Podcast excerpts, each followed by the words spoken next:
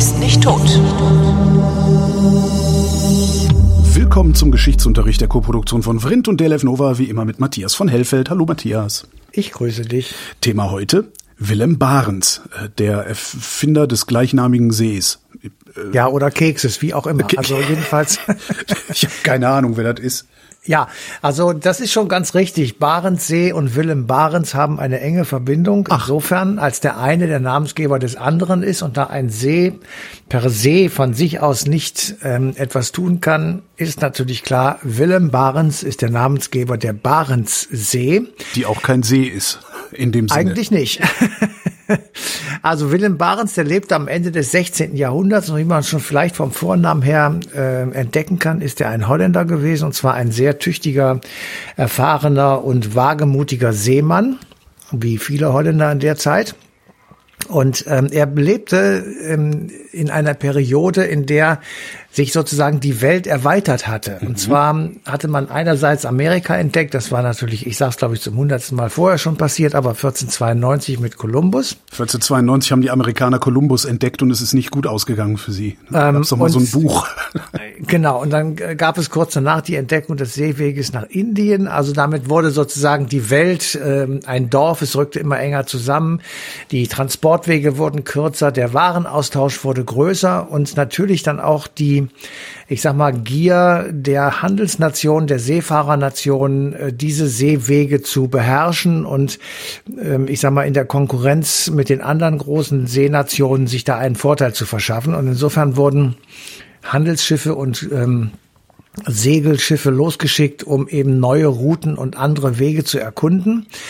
Und eine Idee, die man schon sehr, sehr, sehr lange hatte, war äh, das, was wir heute als Nordostpassage bezeichnen. Also, dass man eben halt über die Arktis, ich sag mal, von Finnland zur Kamtschatka fahren kann. Mhm. Ähm, und wir wissen alle aus sehr vielen Naturfilmen, dass dort die Heimat der Eisbären ist.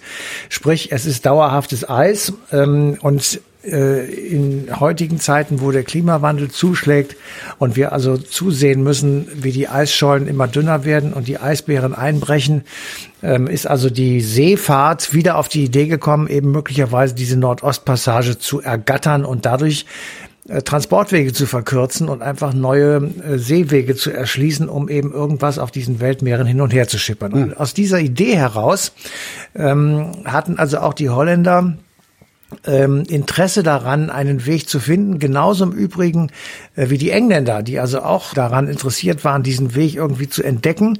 Und ähm, die, die Holländer hatten also äh, als ganz kleines Land im Vergleich zu England, das ja auch schon damals einige Kolonien hatte und äh, groß, allmählich begann groß zu werden, ähm, waren die Holländer natürlich darauf angewiesen, dass wenn sie also im Konzert der großen Handelsmächte mitspielen wollten, dass sie eben eine solche Seepassage finden und ausnutzen könnten. Das war also damals sowas wie ein Staatsgeheimnis, wenn man solche Routen kannte. Naja, also wenn du die kanntest und wusstest, wie du da durchfährst, du musst dir ja vorstellen, es gab weder Echolot noch äh, tolle Schiffskarten, mhm. noch irgendwelche Radar und äh, sonst wie gestützten äh, Navigationssysteme. Es war auch das Problem, äh, und das ist auch das Lebensschicksal von Willem Barens, dass es passieren konnte, und das kennen wir ja sogar heute noch, dass du einfach einfrierst. Mhm. Und dass du dann, äh, da es keine motorgetriebenen Eisbrecher gab, äh, dort so lange sitzt und wartest, bis das Eis wieder aufgetaucht ist. Und damit äh, riskierst du natürlich äh, den Tod, weil die Schiffe waren halt überhaupt nicht geeignet für solche, äh, ich sag mal, Katastrophen. Also das war eine sehr abenteuerliche, sehr wagemutige und eine sehr gefährliche Aktion, die man da also ähm, machen konnte. Und ähm, Willem Barents ist nicht der erste, sondern einer der ersten, die das versucht haben. 1584 gab es schon, schon einmal einen Holländer.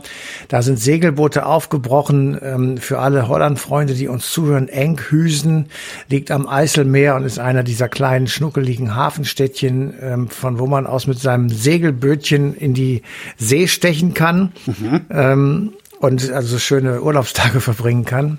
In der Barentssee. sozusagen im Eiselmeer, genau.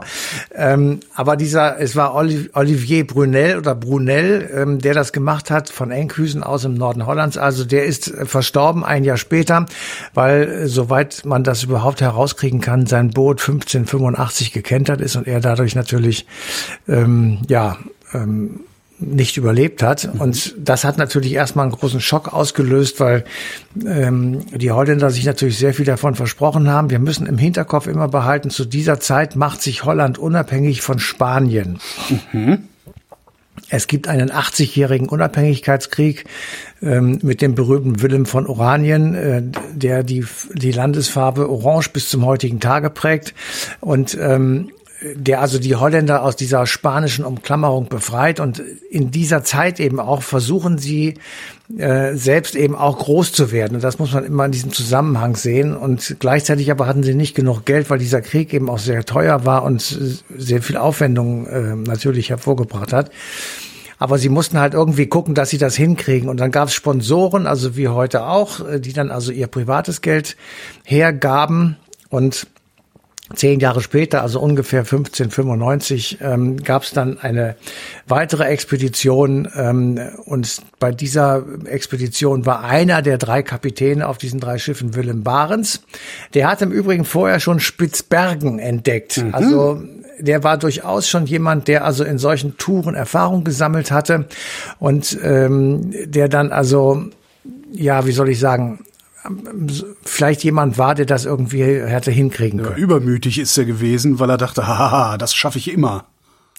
Ja, ich, äh, ja, übermütig weiß ich nicht. Die Leute waren von einer völlig anderen Abenteuerlust, äh, ja, wie soll ich sagen, erfasst, als wir das zwar ähm, heute vielleicht machen würden. Mhm. Ähm, also es ist schon ähm, wenn du da losgefahren bist und du hattest überhaupt keine Ahnung, was auf dich zukommt, du wusstest auch nicht genau, in welche Richtung du fahren musst, so ungefähr natürlich, klar, aber ähm, du musstest nach den Sternen navigieren, du musstest ähm, Unsicherheiten und Unwägbarkeiten äh, in Kauf nehmen, dass äh, eben du irgendwie im Eis festsitzt, dass du einfach die falsche Route nimmst, dass du irgendwo landest und überhaupt nicht weißt, wo du bist und dass du dann Schwierigkeiten hast, zurückzukommen, Ach, weil es war ja noch unerforscht. ja.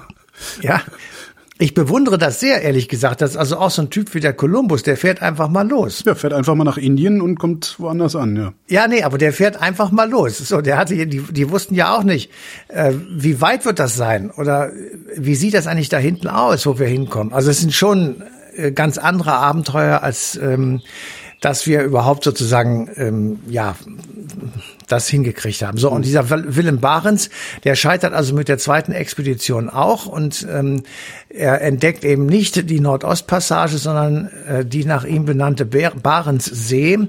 Und ähm, wir, wir wissen das überhaupt nur, dass es ähm, dazu gekommen ist, weil er tatsächlich auf dieser Route verstorben ist. Also ah. man hat hin, hinterher das Lager gefunden, ähm, an, äh, also wo er und der ein oder andere, der mit ihm gewesen ist, ähm, verstorben ist und, und erfroren ist, muss man einfach sagen. Und einfach die, die, das Schiff ist, ge ist gekentert, weil es wurde von den Eismassen zerdrückt. Das waren ja Holzschiffe und wenn das Eis mit seiner unglaublichen Wucht dagegen drückt, dann ist natürlich so ein Boot relativ schnell kaputt. Deswegen sind die vom Boot runter, haben sich dann irgendwie so eine Art Biwak oder, oder Zelt gebaut ähm, und haben versucht, dort irgendwie sich mit Robbenjagd zu ernähren. Und das hat eben nicht funktioniert funktioniert und erst viele Jahre später wurde er ähm, wurde das sozusagen aufgedeckt und dann wurde die Stelle oder der Ort oder ein Teil dieser Gegend eben nach ihm benannt, nämlich nach dem Barents, nach der Barentssee. Aber die Frage ist ja, die Holländer haben damals begonnen und die Engländer auch diese Nordostpassage zu entdecken, weil sie dachten, wir wissen ja, dass die Erde eine Kugel ist, also muss es da oben irgendwie rumgehen. Mhm. egal wie, es muss irgendwie gehen. Ähm, diese Logik ist ja nicht ganz falsch, ähm, denn selbst wenn es komplett Eis wäre und das auch das ganze Jahr über dicke Eisschichten hat, wo man nicht durchfahren kann, dann müsste es ja möglich sein, sage ich jetzt mal, mit einem Schlitten da durchzuziehen und einfach ähm, auf die andere Seite der Erde sozusagen zu kommen. Mhm. Und das ist tatsächlich gelungen, ähm, russischen Robbenjägern, die ähm, die nördlichste Festlandstelle der Erde gefunden haben. Okay. Das ist ein, ein Kap, das heißt Cheljuschkin und ähm, im arktischen Ozean gegenüber, äh, das fand ich sehr witzig bei der Recherche, äh, liegt die Inselgruppe namens Bolschewik. ähm, und ähm, 50 Jahre später, also wir sind jetzt ungefähr so 1650, 1660, eben dringen. Ähm, Segler, äh, russische Segler zu dieser sehr nördlich gelegenen russischen Halbinsel vor an der Beringstraße und äh, dieser ähm, die Name Beringstraße oder der Name Beringstraße, der kommt eben auch von einem Menschen, nämlich nach einer Kamtschatka-Expedition unter der Leitung von Vitus Bering, der ähm, 1733 da unterwegs gewesen ist, wird eben diese Straße nach ihm benannt. Und er suchte eben auch einen Landweg nach Amerika, äh, den, wie wir alle wissen, gibt es nicht aber er hat äh, die Stelle sozusagen gefunden, wo die beiden Landspitzen am engsten zusammen sind und da sind sie kaum 100 Meilen voneinander entfernt. Also das ist schon ähm, eine ziemlich äh, wichtige Geschichte gewesen und ähm, Jetzt kommt also die, ich sag mal, die Neuzeit oder die, die eher die unsere Zeit.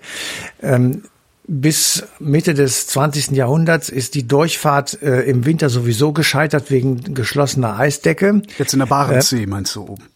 obenrum, die Nordostpassage. Also, so, also bildlich äh, für die vielen Geografen unter uns äh, Finnland, Japan. Mhm. Ja, die liegen sozusagen oben auf der Spitze genau gegenüber. Also wenn man von Finnland aus einen Kreis macht auf der Erdkugel, kommt man irgendwann hinten bei Japan an, äh, beziehungsweise an der Kamtschatka, also dem russischen gegenüber oder der russischen letzten Stelle gegenüber Japan. Mhm. Und anstatt jetzt über, über Land zu gehen, also durch Russland durchzureiten sozusagen, einfach ähm, an Russland dran vorbeifahren. Genau, genau man, kann, man kann oben drüber rumfahren aus der Idee heraus, dass es eben eine Kugel ist und damit müsstest du eigentlich gehen gehen. Und ähm, das ist eben gescheitert und es scheitert ja eigentlich bis zum heutigen Tage, weil eben im Winter äh, das Eis zu dicht ist.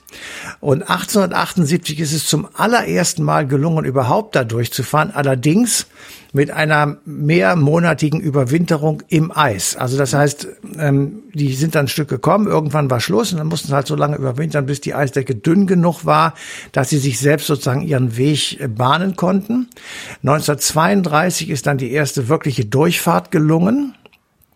Da waren die Schiffe halt dick genug, um eben Eis aufzuspalten und vor sich wegzuschieben. Und 1940 richtete die damalige UdSSR eine äh, Hauptverwaltung nördlicher Seeweg ein. Und diese Hauptverwaltung nördlicher Seeweg ähm, war natürlich äh, mit dem Hintergedanken gegründet, einerseits diese Passage für sich militärisch zu nutzen. Oh und andererseits äh, alles, was da an möglichen ähm, Bodenschätzen sein könnte, dann auch für sich auszunutzen. Problem haben wir und, ja heute auch wieder, ne? dass da oben genau, richtig das, Ansprüche auf Bodenschätze ge gelegt werden und so. Ja. Ganz genau. Und wenn du heute ähm, aufmerksam die Zeitung verfolgst und das Wort Nordostpassage im Internet eingibst, dann findest du, dass eben äh, Russland ähm, die, den Seeweg tatsächlich ausbaut. Und ähm, die wollen eine Passage dort einrichten, die enormen Vorteil hat. Also wenn man von Rotterdam nach Tokio fährt, ja, mhm. mit dem Schiff, würde man 7000 Kilometer sparen, wenn man diese Nordostpassage nutzen könnte. Dann viel allerdings Zeit, viel Geld, ja. Viel Zeit, viel Geld. Dann allerdings und das, da bin ich sicher, dass das noch relativ schnell gebaut würde, müsste man eisbrechende Containerschiffe äh, bauen. Und äh, die Russen haben gesagt, ja, das ist kein Problem, wenn ihr die noch nicht habt, wir würden dann Eisbrecher zur Verfügung stellen gegen so ein paar Rubelchen. Ähm, und damit sozusagen haben wir alle was davon. Äh, das ist so ähnlich wie der Suezkanal. Mhm. Also wenn du den zumachst, dann musst du drum rumfahren um einen riesigen Kontinent und das ist natürlich ähm, Zeit und Geld und äh, das ist ja Wahnsinn, wenn man sich das überlegt. Ja, wir erinnern Auf uns alle noch an den März, glaube ich, war es 2021, als da dieses Schiff festgesteckt hat im Suezkanal. Ne? Genau. Aber auf der anderen Seite ist das Bittere an der Erkenntnis, dass das jetzt gehen könnte. Also wir sagen wir einfach mal, es könnte gehen, diese Nordostpassage Natürlich ist die bittere Erkenntnis, dass das nur geht wegen des Klimawandels. Mhm. Also das Eis schmilzt, die Bären sterben und äh, es wird immer wärmer, der, der, der Meeresspiegel steigt. Dafür können wir, juhu, äh, unsere äh, Waren schneller von, von Rotterdam nach Dafür sind die neuen Handys schneller bei uns, die wir benutzen, um uns auf Twitter über den Klimawandel zu beschweren. Ja. Genau. Also es ist im Grunde genommen der nackte Wahnsinn und ähm, es ist noch wahnsinniger. Es gibt mittlerweile von Hapag-Lloyd und wir sind äh, verabredet mit einem der Kapitäne solcher Schiffe. Äh, die bieten touristische Reisen an ähm, auf den das heißt dann auf den Spuren der Polarlegenden. Alter. Und dann ist eben äh, ein Reiseangebot, das ist genauso schön wie auf der AIDA, also mit ähm, vollen Buffettischen und mhm. ähm, äh, Musik. Aber äh, damit die ganze Sache so ein bisschen intellektueller ist und auch vielleicht wirklich für Leute interessanter ist, die eben ein ähm, persönliches Interesse haben oder einen beruflichen Background, gibt es eben anstatt ähm, belangloser Unterhaltung wissenschaftliche Vorträge über die Arktis und über die Ost-West-Passage, über Willem Barents und so weiter. Was übrigens ein super Job ist, äh, solche Vorträge auf Kreuzfahrtschiffen zu halten. Ein Kumpel von mir hat das mal gemacht. Ja. Das halt, irgendwie sitzen so 20 Leute, die finden das irgendwie interessant, den erzählst du einen äh, und bist den ganzen Tag auf dem Schiff unterwegs, kriegst alles vorne und hinten rein. Also ist jetzt nicht schlecht. Kannst du mal gucken. Sollte also. ich auch mal überlegen. Ja, das, muss, muss machen, genau. Und ich gehe ich gehe dann zum äh, Schiffsradio. Genau. So, und ähm, also ich habe mich natürlich darum gekümmert, dass, was, was machen die denn da so? Und da, tatsächlich, die hören sich also wissenschaftliche Vorträge an. So eine Tour dauert 25 Tage mhm. und kostet pro Person schlappe 19.000 Euro. ja, also. Ah, wow. es ist natürlich. es ist natürlich. Ähm, also eines der letzten Abenteuer dieser Erde, kann man vielleicht sagen. Falls was schief geht, wird man mit dem Hubschrauber natürlich abgeholt. Natürlich. Auf der anderen Seite ähm, äh, so sich an Eisbergen vorbeizuschieben und dabei ein schönes Glas Whisky zu trinken und zu sagen, dieser Klimawandel hat auch seine Vorteile. Also es ist schon etwas makaber, mhm. aber es ist natürlich eine spannende Tour und Menschen sind äh, immer dann, wenn es eine ein Abenteuer zu bestehen gilt oder wenn es etwas Neues zu entdecken gilt, natürlich immer dabei. Na, vor allen Dingen, wenn das mit Gratismut zu kriegen ist, ne? Weil das ist, du, du sitzt da auf so einem riesigen Pott, alles ist gut geheizt, du hast bist die ganze Zeit angetüdert und sollte der Pott stecken bleiben, kommt einer mit einem Hubschrauber. Das, da, also da bin ich dann auch abenteuerlustig. Ne? Ja, ich sag schon. nur eben die 19.000 Euro. Ja, genau. Also ähm, es ist schon wirklich irgendwie irre und ich bin ähm, wirklich auch gespannt darauf, was der, der Kapitän uns da erzählt, was das für Leute sind, die das machen und, und was er so da, ähm, ich sag mal, an Faszination findet. Ähm, aber ich meine, wir werden uns damit auseinandersetzen müssen, dass es diese Schiffsroute demnächst geben wird. Hm. Und damit ähm, werden viele Dinge anders sein oder leichter sein oder verändert werden. Ja, gu gucken wir mal. Vielleicht wird es genau. billiger, wenn es dann in Massentourismus ist, dann fahren wir da auch mal. Ganz mit. sicher, ganz sicher. Wenn du da sowas machen kannst wie in den norwegischen Fjorden, wo die mhm. Leute so äh, im Schlepptau sozusagen mit diesen riesen Pötten durch diese kleinen Fjorde äh, donnern, dann ähm, kostet es vielleicht nur noch 8000 Euro. Ja, zum Nordkap kommst du mittlerweile äh, für einen Tausender, wenn du äh, bescheiden bist. Das wird schon. Matthias von Hellfeld, vielen Dank. Gerne. Und euch vielen Dank für die Aufmerksamkeit. Die 19.000 Euro, ähm, wohin ihr die überweisen müsst, also einmal für Matthias, einmal für mich, ähm, das erklären wir euch auf Anfrage und erklären euch außerdem, dass die passende Ausgabe eine Stunde History wo dann dieser Kapitän vom Schiff auch zu hören sein wird. Die gibt's im Radio und zwar auf DLF Nova am 20.06.2022.